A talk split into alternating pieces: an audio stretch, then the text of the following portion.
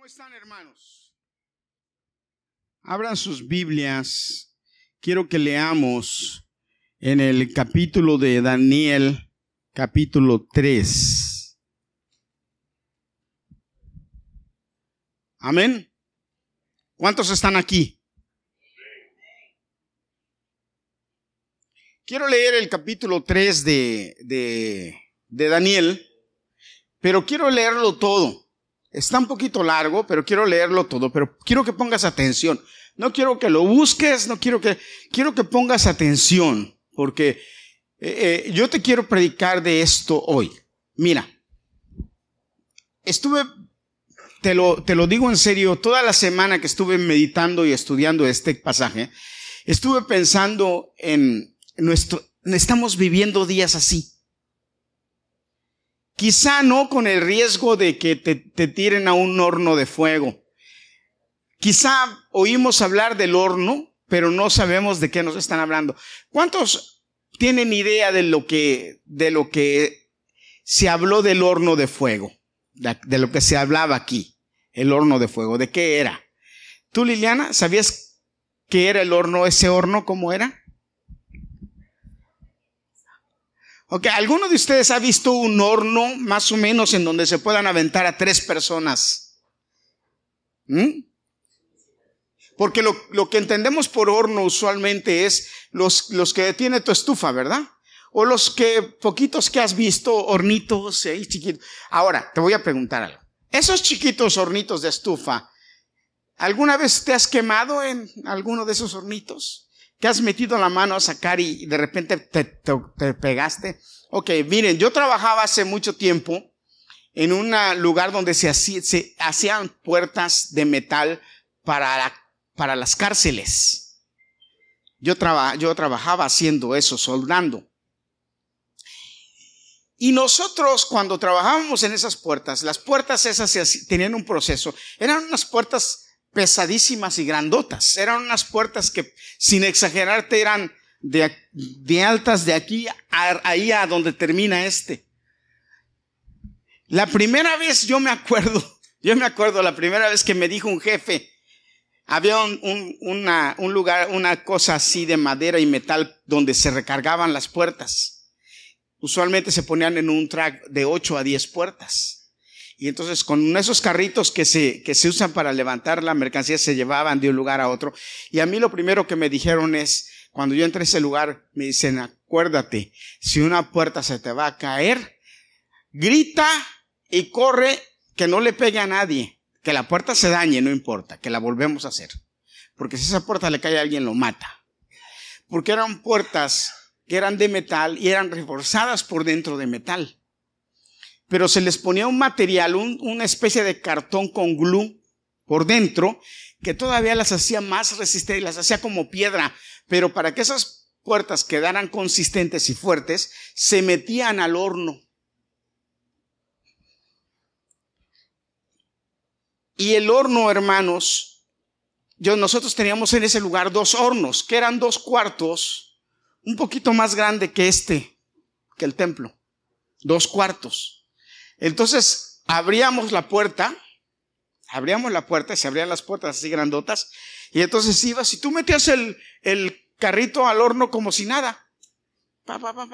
Ibas y lo metías, lo dejabas ahí y te salías y cerrabas, pero en cuanto salías del horno y cerrabas, el sudor, te, tú no sentías nada, no sentías calor ni, o sea, sentías obviamente que estaba un poquito más caliente porque era el horno, pero cuando salías de ahí, hermano, y caminabas tantito, inmediatamente sentías todo el aire correr por tu cuerpo, porque inmediatamente sudor por todo tu cuerpo. O sea que el horno, esos hornos tienen la capacidad de quemarte por dentro para afuera. Yo no sé si así se cocina el y Liliana. Pero es increíble. O sea, yo sentía el agua así y yo decía, wow, me decían, sí, es que el horno, me decían, está 800 o 900, algo así. Es demasiado. Pero eso hacía que la puerta cogiera una consistencia. Pero lo que te quiero decir es que el horno a veces, en, esos hornos no se sentía así.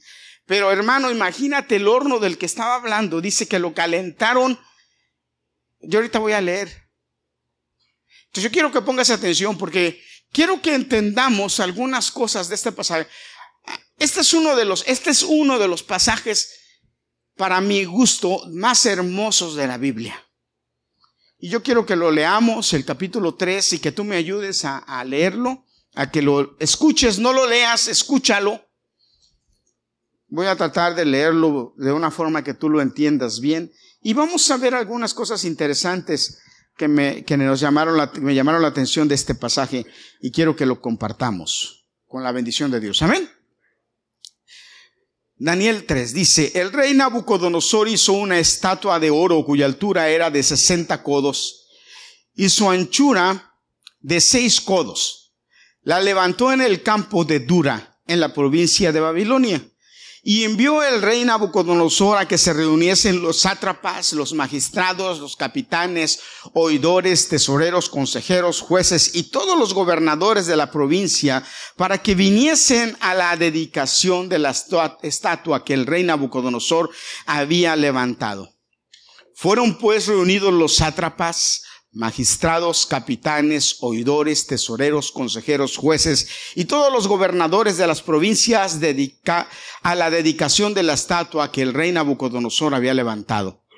Y estaban en pie delante de la estatua que habían levantado el rey Nabucodonosor. Y el pregonero anunciaba en alta voz, mándese a vosotros, oh pueblo, naciones y lenguas, que al oír el son de la bocina, de la flauta, del tamborín, del arpa, del salterio, de la zampoña y de todo instrumento de música, os postréis y adoréis la estatua de oro que el rey Nabucodonosor ha levantado. Y cualquiera que no se postre y adore, inmediatamente será echado dentro de un horno de fuego ardiendo. Por lo cual, al oír todos los pueblos el son de la bocina, de la flauta, del tamboril, del arpa, del salterio, de la zampolla y de todo instrumento de música, todos los pueblos, naciones y lenguas se postraron y adoraron la estatua de oro que el rey Nabucodonosor había levantado. Por esto, en aquel tiempo algunos varones caldeos vinieron y acusaron maliciosamente a los judíos hablaron y dijeron al rey Nabucodonosor, rey, para siempre vive. Tú, oh rey, has dado una ley de que todo hombre, al oír el son de la bocina, de la flauta, del tamborín, del arpa, del salterio y de la zampolla, y de todo instrumento de música, se postre y adore la estatua de, oro, y el que no se postre y adore sea echado dentro de un horno de fuego ardiendo. Hay unos varones judíos los cuales pusiste sobre las, los negocios de la provincia de Babilonia, Sadrach, Mesach y Abednego. Estos varones, oh rey, no te han respetado. No adoran tus dioses, ni adoran la estatua de oro que has levantado. Entonces Nabucodonosor dijo con ira y con enojo que le trajesen a Sadrach, Mesach y Abednego. Al instante fueron traídos estos varones delante del rey. Y habló Nabucodonosor y les dijo, es verdad, Sadrach, Mesach y Abednego, que vosotros no honráis a mi Dios, ni adoráis la estatua de oro que he levantado. Ahora pues, ¿Estáis dispuestos para que al oír el son de la bocina, de la flauta, del tamborín, del arpa, del salterio y de la zampoña, y de todo instrumento de música os postréis y adoréis la estatua que he hecho? Porque si no la adoráis, en la misma hora seréis echados en medio del horno de fuego ardiendo. ¿Y qué Dios será aquel que os libre de mi mano? Sadrach, Mesach y Abednego respondieron al rey Nabucodonosor diciendo, no es necesario que te respondamos sobre este asunto. He aquí nuestro Dios a quien servimos puede librarnos del horno de fuego ardiendo, y de tu mano, oh rey, nos librará. Y si no, sepas, oh rey, que no serviremos a tus dioses, ni tampoco adoraremos la estatua que has levantado entonces Nabucodonosor se llenó de ira y se demudó el aspecto de su rostro contra Sadrach, Mesach y Abednego y ordenó que el horno se calentase siete veces más de lo acostumbrado. Siete veces más. Y mandó a hombres muy vigorosos que tenían en su, que tenía en su ejército que atasen a Sadrach, Mesach y Abednego para que, eh, para echarlos en el horno de fuego ardiendo. Entonces estos varones fueron atados con sus mantos, sus calzas, sus turbantes y sus vestidos, y fueron echados dentro del horno de fuego ardiendo. Y como la orden del rey era apremiante y lo habían calentado mucho, la llama del fuego mató a aquellos que habían alzado a Sadrach, Mesach y Abednego. Y estos tres varones, Sadrach, Mesach y Abednego, cayeron atados dentro del horno de fuego ardiendo. Entonces el rey Nabucodonosor se espantó y se levantó apresuradamente y dijo a los de su consejo, ¿no echaron tres varones atados dentro del fuego? Ellos respondieron al rey, es verdad, oh rey. Y él les dijo, he aquí yo veo cuatro varones sueltos que se pasean en medio del fuego sin sufrir ningún daño, y el aspecto del cuarto es semejante a hijo de los dioses. Entonces Nabucodonosor se acercó a la puerta del horno de fuego ardiendo y dijo Sadrach, Mesach y Abednego, siervos del Dios Altísimo, salid y venid. Entonces Sadrach, Mesach y Abednego salieron de en medio del fuego y se juntaron los sátrapas, los gobernadores, los capitanes, los consejeros del rey para mirar a estos varones, como el fuego no había tenido poder alguno sobre sus cuerpos, ni aun el cabello de sus cabezas se había quemado, sus ropas estaban intactas, y ni siquiera el olor a fuego tenían. Entonces Nabucodonosor dijo, Bendito sea el Dios de ellos, de Sadrach, Mesach y Abednego que envió su ángel y libró a sus siervos que confiaron en él y que no cumplieron el edicto del rey y entregaron sus cuerpos y, entregaron sus cuerpos antes que servir y adorar a otro Dios que su Dios. Por lo tanto, decreto que todo pueblo, nación o lengua que dijere blasfemias contra el Dios de Sadrach, Mesach y Abednego sea descuartizado y su casa convertida en muladar por cuanto no hay Dios que pueda librar como éste. Entonces el rey engrandeció a Sadrach, Mesach y Abednego en la provincia de Babilonia. Amén. Padre, te bendecimos porque tú sigues siendo el Dios de Abraham, el Dios de Isaac, el Dios de Jacob, el Dios de Daniel, el Dios de Sadrach, Mesach y Abednego sigue siendo el Dios nuestro. Pero ayúdanos, Señor, a poder confiar en ti en medio de estas situaciones difíciles en las que estamos viviendo. Ayúdanos, Señor, a confiar en ti de tal forma que se pueda manifestar de esa misma manera el Dios en quien confiamos. Ayúdanos a ser valientes y a atrevernos a declarar de la misma manera que estos hombres. No adoraremos otros dioses, porque nuestro Dios nos librará. Y si no lo hace, de cualquier manera, no adoraremos otros dioses. En el nombre de Jesús, Padre. Amén. Fueron rescatados del horno de fuego. Fueron rescatados del horno de fuego. Yo no, yo creo que ha de ser una situación bien complicada la que enfrentaron estos tres jóvenes. Porque eran jóvenes, debían tener mm, aproximadamente unos 20 años.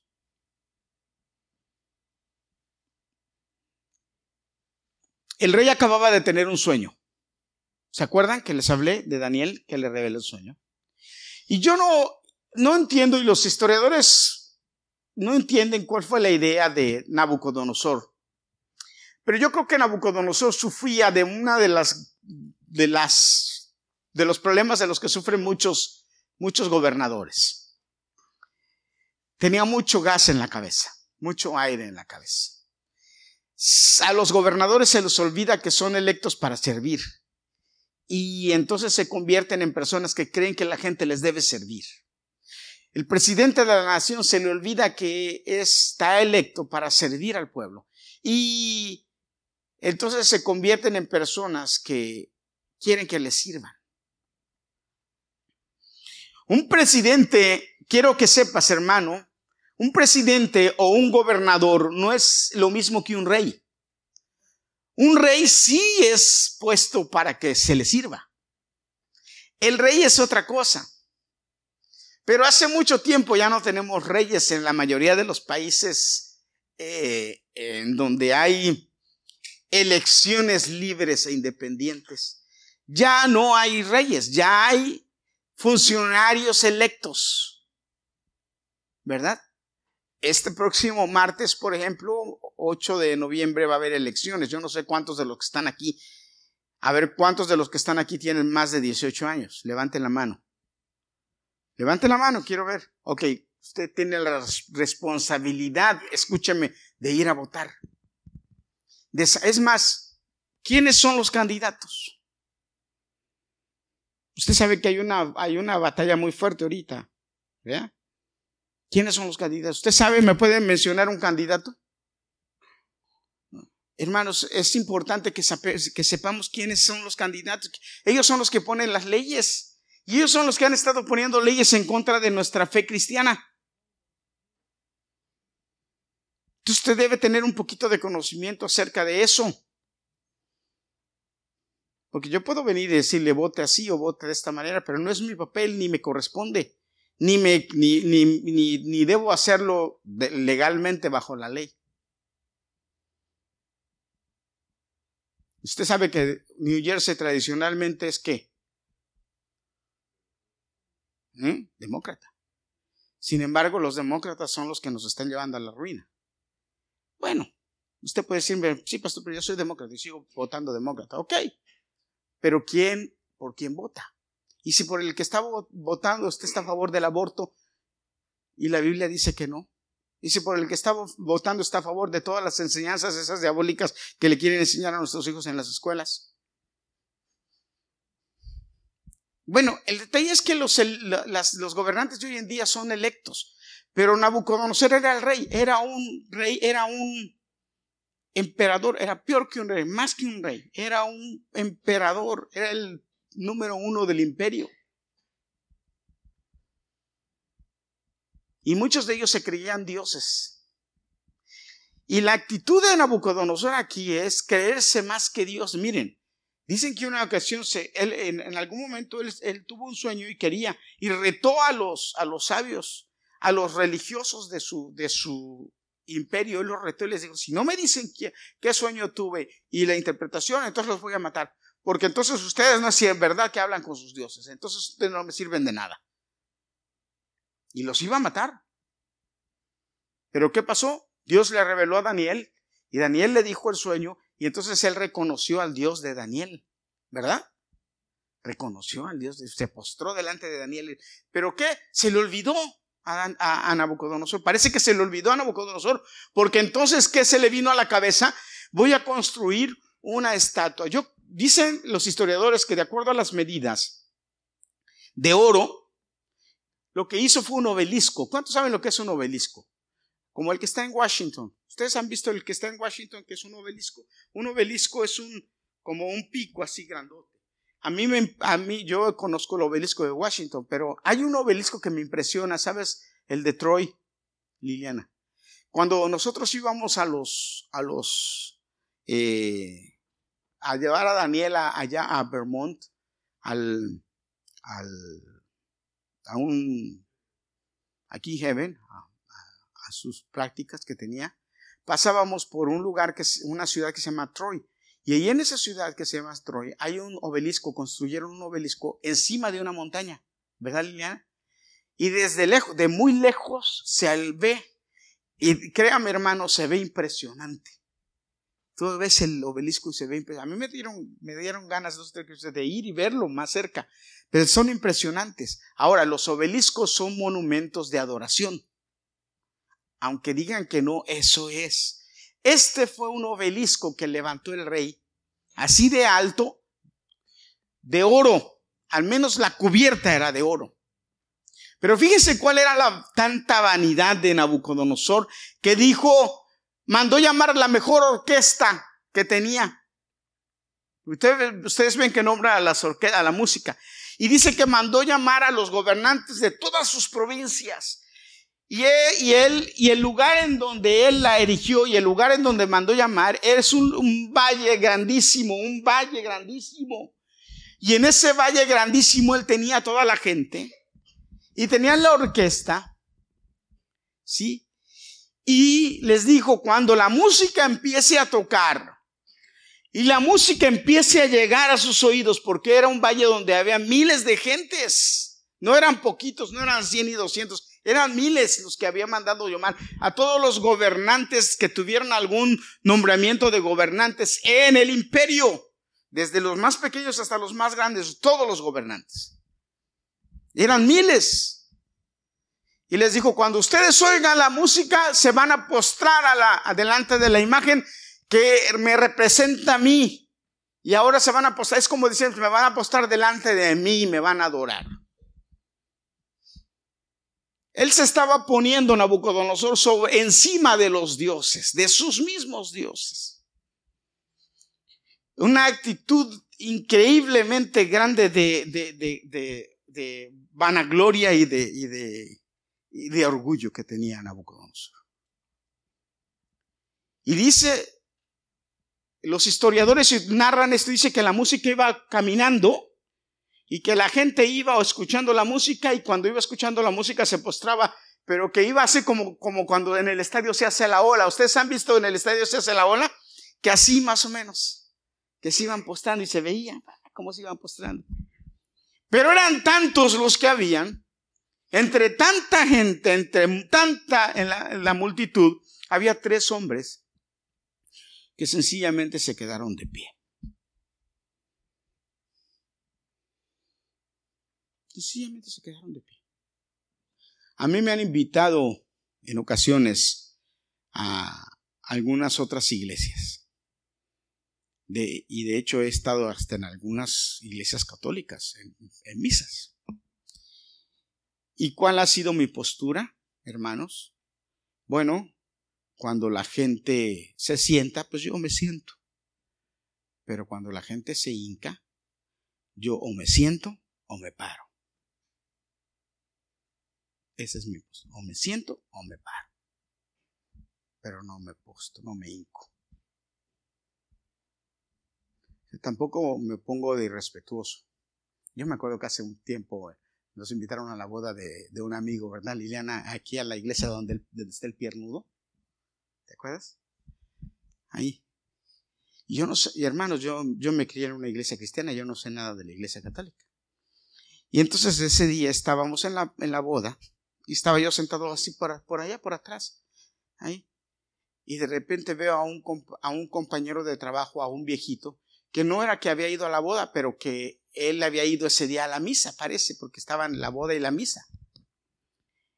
Y cuando de repente yo lo veo que se, va, que se para, se forma ahí, y yo creo que le dieron la, la, Eucaristía o algo, porque yo lo veo que se va para allá calladito, así bien calladito, y se, y se va y se para ahí al lado de mí, pero bien calladito así. Y cuando yo lo veo, lo reconozco y le digo, hola, ¿cómo estás? Y volteo y me dice, yo le digo, pero no, este vengo entonces yo le digo, pero, ok, me quedé Después me enteré que no, que ahí, que uno no les puede hablar cuando están. ya, ah, yo no sabía. Ya después yo le dije, yo no sabía. Me dice, ¿qué tú no eres católico? Le dije, no, yo no soy católico. Pero bueno. El detalle, eh, hermanos, es que en la multitud, en esa multitud, hubo tres jóvenes que no se postraron. ¿Y qué creen? Pues Nabucodonosor no se dio cuenta, porque era una multitud. Pero ¿qué creen? Que ahí están siempre los colaboradores del demonio. ¿Sabes quiénes son los colaboradores del demonio? ¿Eh? Dígalo fuerte. ¿Los qué? Los sapos, los chismosos. Esos son colaboradores del demonio. Dice la Biblia que el diablo está, va allá con Dios y le dice, ah, mira, yo vi a Julio que no fue a la iglesia la próxima semana, yo lo vi. Ya le estoy tirando a Julio desde acá. Yo vi a Luis lo que hizo la semana pasada. A Juan lo caché. Y al pastor no se diga. El diablo se la vive dando chismes. ¿Sí o no? Eso es que usted no sea colaborador del diablo. No se meta de chismoso. Eso no le corresponde a usted. Ya me lo imagino usted pensando, ay pastor, pero usted es el primero que está. No, le digo, ay hermano, pídale perdón a Dios. Y fueron y le dijeron al rey, rey, ahí hay tres, que tú los pusiste de jefes. ¿Se acuerdan que Daniel, Dios, eh, eh, Nabucodonosor solo puso y le dijo, él, quiero que a Estadras Mesías lo pongas, los pongas en lugares? Y el rey dijo, sí, ponlos. Tenían tres lugares importantes. Es que cuando Dios nos bendice, la gente se le da una envidia. Cuando Dios te bendice, la gente, por ahí dicen que si la envidia tiñera, ¿cuántos tiznados habría? Ah? ¿Han oído ese refrán? Si la envidia manchara, ¿cuántos manchados habría? Entonces, estos fueron y le dijeron, y el rey, el rey, pero el rey, fíjense, aquí sí yo le doy crédito al rey, no se creyó el chisme. Fue y los mandó llamar. A ver, tráiganlos. ¿Cómo que no? Tráiganlos. Vamos a ver si es cierto. Y dice que los trajeron delante del rey. Delante del rey.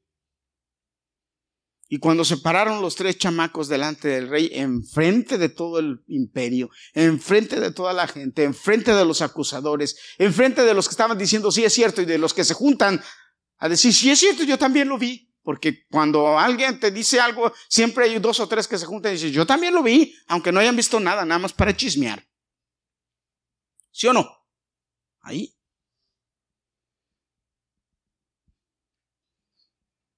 Híjole, ¿Cómo les gusta atacarnos? Y les dice, ¿es verdad que ustedes no se postraron? ¿Es verdad? Les voy a dar un chance, les dijo. Voy a mandar que la música toque otra vez. Y cuando la música toque, ustedes se postran. Y si no se postran, ¿y qué le contestan estos cuates? Rey, no tenemos que discutir de esta situación. Es más, ni hay que, ni, toques otra vez la música. Déjalo así. Mira, mira, no nos vamos a postrar delante de la imagen, ni delante de ti. Porque nosotros nada más nos postramos delante de Dios. No lo vamos a hacer ni siquiera tenemos que hablar de esto. El rey le dice que el rey se enojó. Dice, fíjate, la palabra que usa la Biblia es mudó su rostro. Es como, hay gente que cuando se, hay gente que, que cuando yo lo estaba viendo en el Facebook, dice, yo no tengo que decirle a la gente que estoy enojada. Nada más me ven la cara y ya saben que me enojé. Yo digo, órale. Hay gente que, que se enoja y no puede ocultarlo. Nada más le ven la cara y ya sabes que se enojó. Dices, órale. Imagínense el rey. ¿Sabes qué dice la Biblia? No enfurezcas al rey. La Biblia dice, no hagas enojar al rey, porque te va a cortar la cabeza.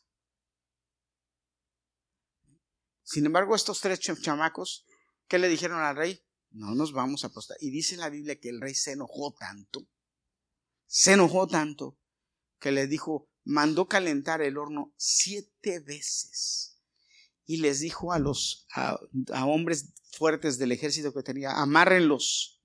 de pies y manos y arrójenlos. Ahora, parece que ese era un horno en donde el fuego salía.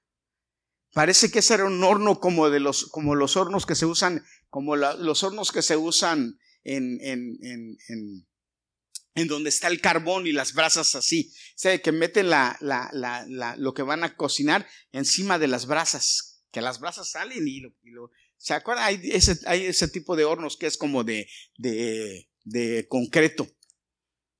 ¿Lo han visto? ¿Eh? Está así, ustedes ven el fuego, ah, eh, el fuego así, y meten ahí. Parece que ese horno era así, pero un horno gigante. Y lo mandaron calentar. Dice que cuando lo mandaron calentar, amarraron a estos de pies y manos y los tiraron. Jóvenes, miren, escúchenme, escuchen esto, jóvenes. Los agarraron y los tiraron. Y los que los tiraron, dice que las flamas botaron y los quemaron y mataron a los que tiraron. Y es ni así hizo, pasó nada. Ahora, el rey estaba sentado en su trono viendo la ejecución. El, romo, el rey estaba sentado viendo lo que estaba pasando y esperando verlos quemarse, como diciéndoles, aquí yo soy el que manda y aquí se hace o se me adora o se mueren. Esa era la actitud de, Nabucodonosor. Y les digo que estaba sentado, ¿por qué? Porque de repente ve que los avientan a los tres, ve que estos se mueren y se murieron, se murieron, ya, quítenlos, se murieron. Pero, entonces esperando ver los, a los otros, dice que los otros entonces se pusieron de pie y empezaron a caminar, pero que el rey de repente se quedó así y dijo, espérate, no eran tres, ¿por qué veo cuatro? Y el cuarto es como los hijos de los dioses. Hermanos, el mismo Dios hecho hombre, fíjate, bajó a proteger a estos tres muchachos. El mismo Dios hecho hombre bajó, porque cuando la Biblia habla del ángel de Jehová, en varias ocasiones que la Biblia menciona y dice específicamente, usa este término, está declarando que es el mismo Dios hecho hombre. El mismo Dios bajó a protegerlos a los tres. Ahora, lo interesante de aquí es que, fíjate, ¿verdad que estaban atados de pies y manos? Sus cuerdas se quemaron, se hicieron, se hicieron nada, las cuerdas de ellos se hicieron nada, porque ellos pudieron caminar, pero las cuerdas de ellos hicieron nada. Pero cuando después que les dijeron salgan y los alejaron, vieron que ni su ropa, ni ellos, ni siquiera su cabello se quemó, nada. Pero lo más asombroso dice que ni siquiera olían a quemado. O sea que de una forma milagrosa sus cuerdas se quemaron, de tal forma que ni, su, ni, ni, ni el quemado de las cuerdas se le pegó el olor. Yo cocino un poquito de carne en mi casa, un poquito de carne en mi casa. Y al rato me pongo el abrigo y me salgo y digo, ay, este abrigo, ¿por qué no lo quité de ahí? Ya lo, lo huele a carne asada. ¿Verdad? Todo se impregna porque es fuerte. Se quema una cosa y, el olor es lo que huele a quemado. Te estás comiendo un arrocito rico. A mi mamá hacía un arroz con leche muy rico y cuando lo probaba, mamá se te quemó. Cómetelo, me decía. Ya después aprendí que no había que decirle que se le quemó. Mamá sabe muy rico. Yo entre mi quemado, pero sabe bueno.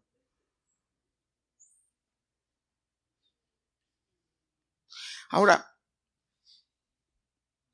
tres cosas que quiero resaltar con ustedes, muchachos, hoy, especialmente con los jóvenes. Quiero que me escuchen ustedes, jóvenes, hoy. Porque hoy nos están orillando nuestros gobernadores ¿sí? a adorar una estatua. A decirnos que eso es lo que hay que hacer, que está bien. Y, nos están tratando de obligar eh, nos dicen y nos dicen por todas partes y nos inyectan por todas partes que es la modalidad, que es la forma, que así debe ser. Cuando la Biblia me enseña que no es así. Pero hay tres cosas que estos jóvenes tenían que nosotros como cristianos y ustedes muchachos como jóvenes deben tener ya con ustedes. Y la primera cosa que ustedes deben tener es algo que se llama convicción. ¿Qué es tener convicción? Convicción es tener la seguridad o la certeza de lo que yo creo. ¿Qué es lo que yo creo? Y lo que yo creo está respaldado por el poder de Dios. Eso es lo importante. ¿Qué creo? Y esto que creo está respaldado por el poder de Dios. Hace como dos semanas vino Daniela y nos empezó a contar que se encontró en el parque una mujer, ¿verdad? Que le empezó a hablar de, eh, de que por qué, de que, había, que, había que guardar el sábado y que esto y que lo otro. Y que Daniela le dijo, que Daniela le dijo, yo no tengo tiempo para estar platicando de esto. yo sé lo que he creído y usted no va a venir a mí a cambiar de lo que yo desde chica creo y sé. No tengo tiempo de hablar con usted, pero déjeme decirle algo, señora, le dice, quien le ha enseñado, le ha enseñado mal y usted está enseñándole mal a la gente. No haga eso. Está mal lo que usted dice. Así es que no, no me quite el tiempo, yo estoy muy ocupado. Y se fue. Y yo me reí porque yo dije, ¿la iglesia qué? Ah, y que Dios es una mujer para acabarla de amar. Entonces, entonces, pero, pero ¿qué es importante, jóvenes? Que ustedes sepan que creen. Que cuando alguien o algunas personas o, algún, o algunos gobernadores o algunas instituciones les quieran decir algo diferente a lo que les hemos enseñado de acuerdo a la palabra, ustedes tengan convicción de decir, eso no está bien porque no es lo que dice la palabra y tengan la convicción de pararse firmes y decir, esto es lo que yo creo, porque eso es lo que Dios dice, eso es lo que yo creo y eso es lo que yo voy a seguir y voy a hacer. Porque cuando tú tienes una convicción, entonces tú te paras firme en esto y nada te puede mover. Y entonces vas a resistir lo que venga. Porque tienes convicción, porque estás seguro. Aquellos jóvenes tenían la convicción y tuvieron la capacidad de presentarse delante del rey emperador sin temor. Le dijeron sencillamente, no tenemos necesidad de responderte sobre esto. Sencillamente, no vamos a adorar tu imagen. Punto. Daniela le dijo a esta mujer, yo no tengo tiempo de hablar contigo ni me interesa. Sencillamente lo que estás enseñando está mal. No es así. No es lo que yo creo. No me interesa. ¿Qué es lo que crees, joven? Cuando van y te enseñan en la escuela acerca del aborto, ¿qué es lo que crees? ¿Qué es lo que dice la Biblia? ¿Qué es lo que tú crees? Cuando en la escuela van y te dicen, no, no, que las drogas son permitidas, no hay problema, que eh, hoy en día te puedes echar tu cigarrito de marihuana sin problema. ¿Qué dice la Biblia de eso? Oh, pero el gobierno lo, autorizó porque el gobierno dice que está bien. No, mi gobierno es de Dios, que es superior. ¿Qué dice Dios? ¿Qué dice Dios?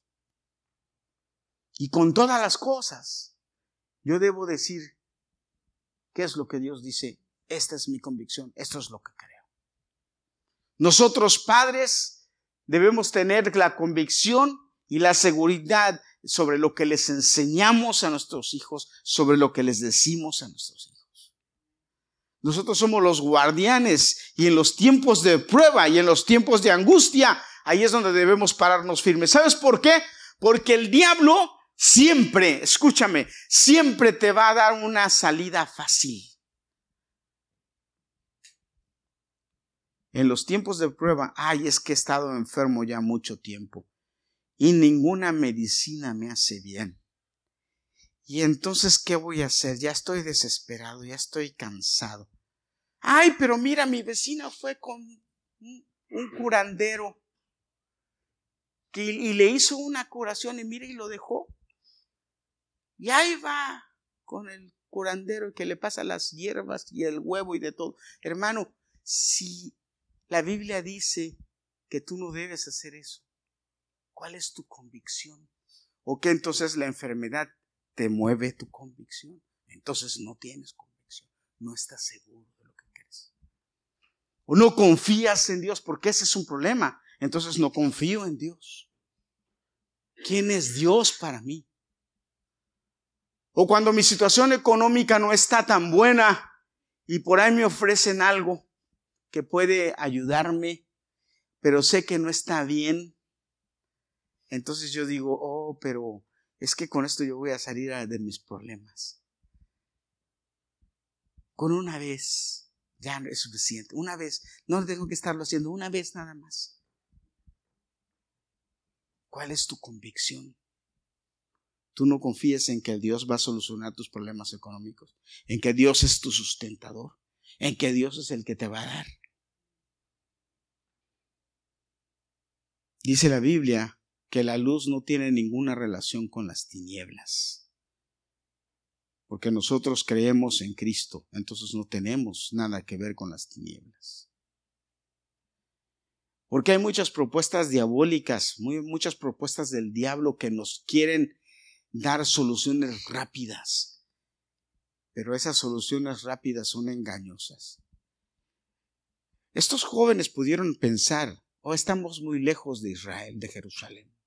Estamos muy lejos del templo.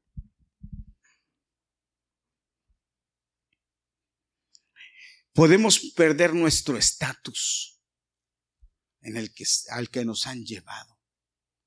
Podemos perder nuestro dinero, pueden matar a nuestras familias y a nosotros. Podemos, ¿qué caso, qué, qué, por qué tienen que sufrir mis hijos? Porque yo desobedezca. Además, estamos obedeciendo al rey. Ellos pudieron haber pensado muchas cosas. ¿Verdad que sí? Sin embargo, tenían convicción, porque la convicción es lo que te lleva a, mantenerte firme, porque estás seguro que es así como te lo dijeron. Y cuando tú tienes la convicción de quién es Dios y que Él te va a respaldar en todo, entonces te puedes mantener firme. Pero cuando no tienes convicción, entonces es un problema porque empiezas a escuchar lo que el diablo dice. El cristiano con convicción ante cualquier situación difícil, ante cualquier prueba, ante cualquier susurro del diablo, el cristiano con convicción le contesta de la misma forma que estos tres jóvenes le contestaron a Nabucodonosor. No hay que hablar del caso. Yo no hago eso. Oye, pero ¿qué tiene ir a pedir dulcecitos en Halloween? No hay que hablar del caso. Yo no hago eso. Ay, pero que mira, no hay que hablar de caso. Yo no hago eso. Si está en contra de Dios, yo no lo hago. ¿Cuál es tu convicción, joven? Ahora, yo no te digo que es fácil, porque no es fácil, es difícil. Cuando te encuentras en la situación es difícil. Pero sí te digo algo. La recompensa de Dios es muy grande. Es mejor siempre. Siempre va a ser mejor. Convicción. La segunda es, ¿realmente confías en Dios? ¿Has aprendido a confiar en Dios? o no confías en Dios. ¿Por qué? Porque estos jóvenes dijeron, Dios nos va a librar de tu mano y del horno. Lo dijeron así. Mira, rey, no vamos a hablar del caso. No vamos a adorar la imagen. Porque sabes qué? El Dios al que servimos nos va a librar de tu mano y del horno. Ahora, ¿Por qué hay esa declaración? ¿Sabes por qué hay esa declaración? Por conocimiento. Porque conocen. Porque sabes quién es. Dice la Biblia que tenemos que ser como niños con Dios. Hermanos, Nosotros debemos ser como niños y te voy a enseñar qué pasa.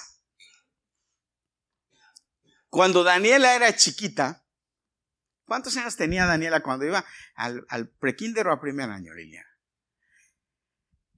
Ahorita te vas a acordar. Había un niño en la escuela que la molestaba y la molestaba y la molestaba. En el kinder.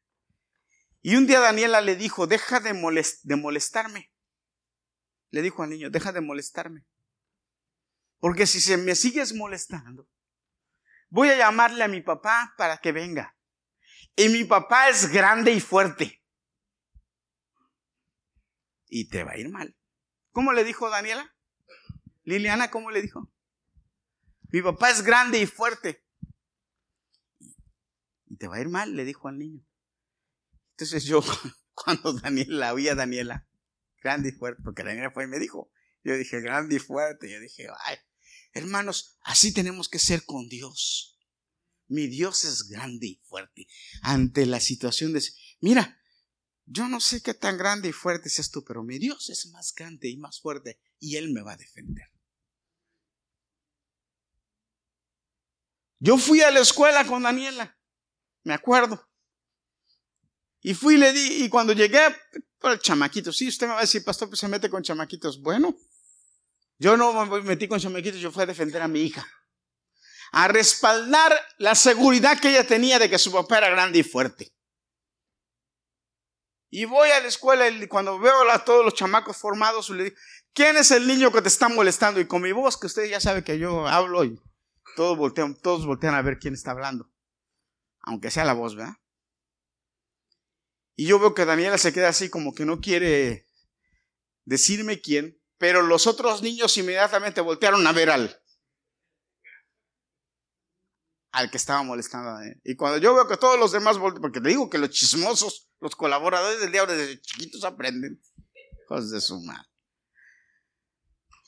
Y cuando yo veo al chamaco, entonces yo me le quedo mirando, así me paro y me le quedo mirando y le digo, mira, no molestes a mi hija, no te le acerques, no la toques, no la, ni siquiera la veas.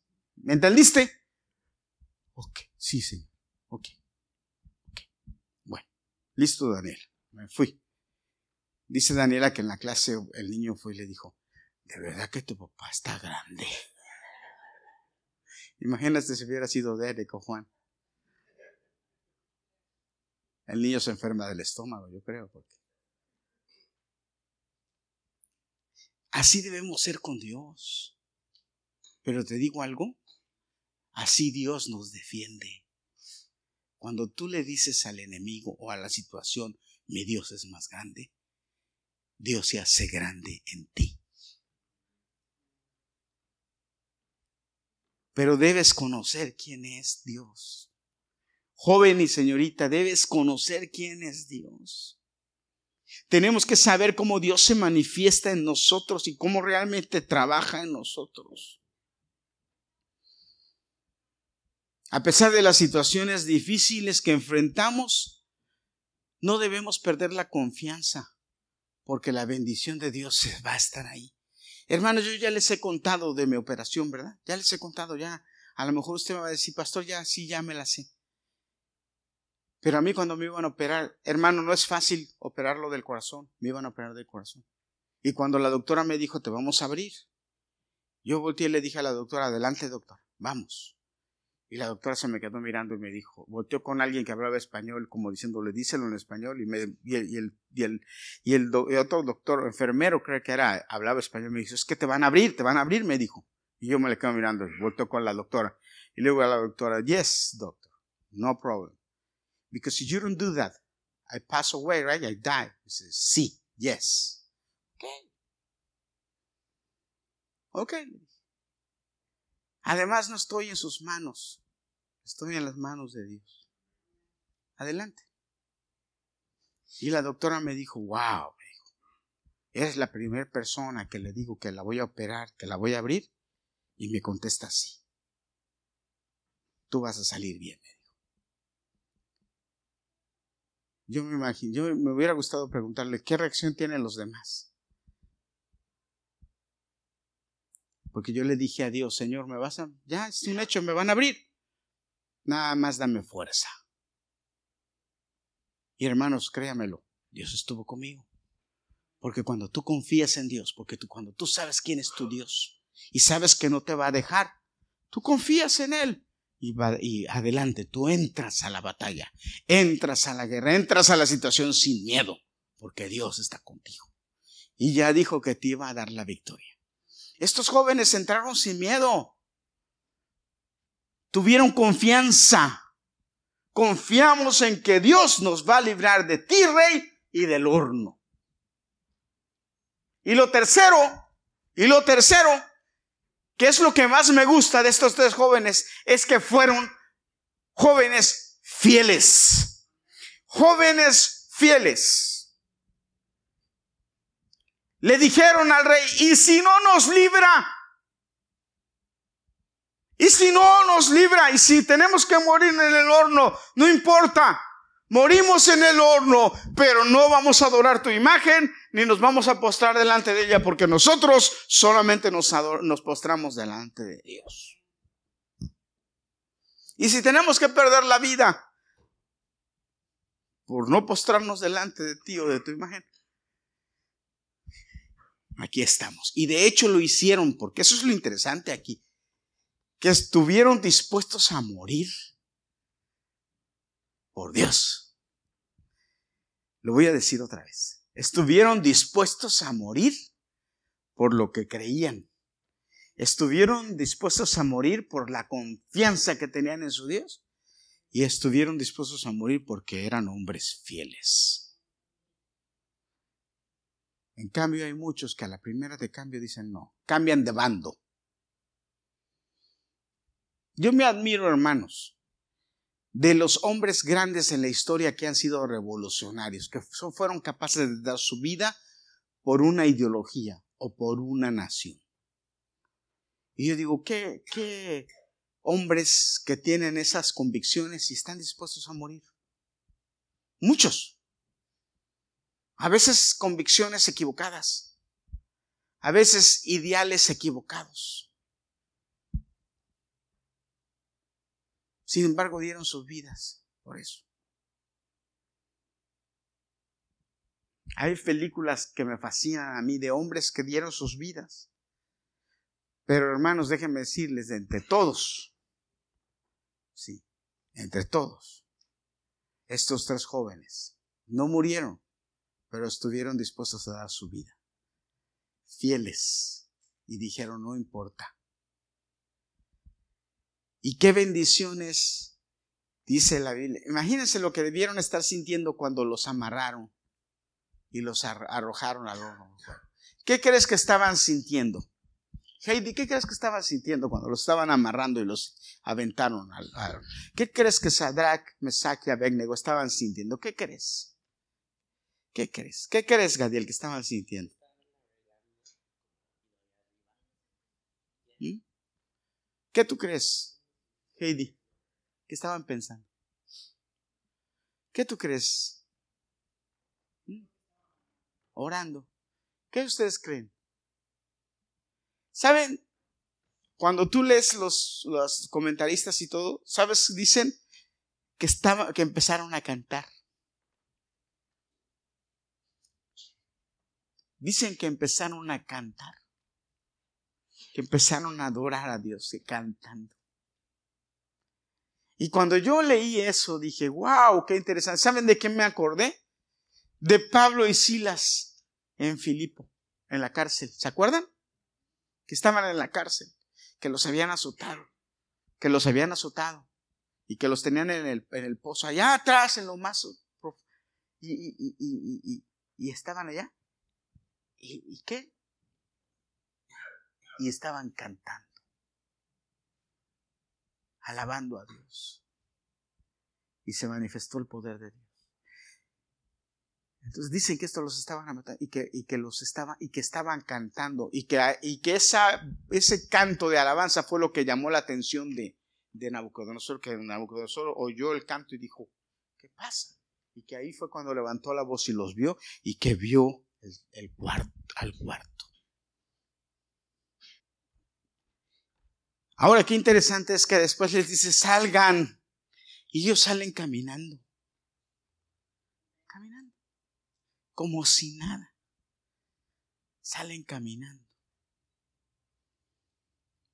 Y el rey los engrandece. Es verdad, jóvenes, que vivimos en un mundo difícil. Es verdad, jóvenes, que vivimos en un mundo en donde las cosas no están fáciles. Pero tengo ya nada más dos cosas más para decirte. Escúchame. En este mundo, todos vamos a tener momentos difíciles en la vida. Todos vamos a pasar por momentos duros. En este mundo vamos a pasar por momentos en los que vamos a tener que decidir si hacemos el bien o hacemos el mal. Y el diablo nos va a tratar de engañar y decirnos que cojamos el camino más rápido que es lo malo y salgamos de la situación cuando la Biblia te dice cuál es el camino seguro.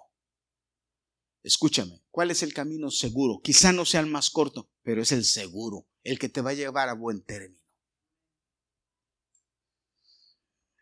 oh, que estoy ante esta situación, pero si digo una mentira, eh, voy a pagar menos y me va a salir más barato, hermano. No, la mentira no te va a llevar a un mejor puerto. La mentira te va a pasar factura tarde o temprano.